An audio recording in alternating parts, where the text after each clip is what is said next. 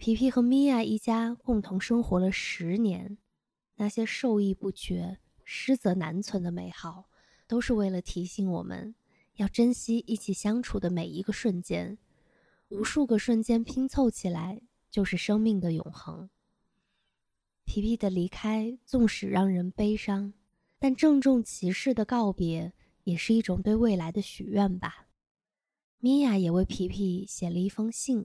里面包含了对皮皮的思念与期盼，让我们一起来听听吧。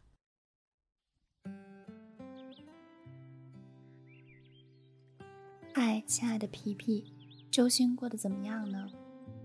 我很担心有别的鸟欺负你。有网友说他们去揪星的鹦鹉混过社会，听到我们的故事后电过话了，说会罩着你，那我就安心了。毕竟你我都清楚。你呢，不过就是窝里横，去姥姥家被小虎皮打到亮肚皮哀嚎，不敢跟他出现在同一个屋子里。不过你放心，我现在家里招了一个玄凤大哥，姥姥家的兰兰不是他的对手的，去了那儿他们也经常打架，也算给你撑腰了。不知道你有没有遇到心仪的伴侣？劝你正儿八经的谈个恋爱吧，忘了鲁豫，去成个家，当个爸爸。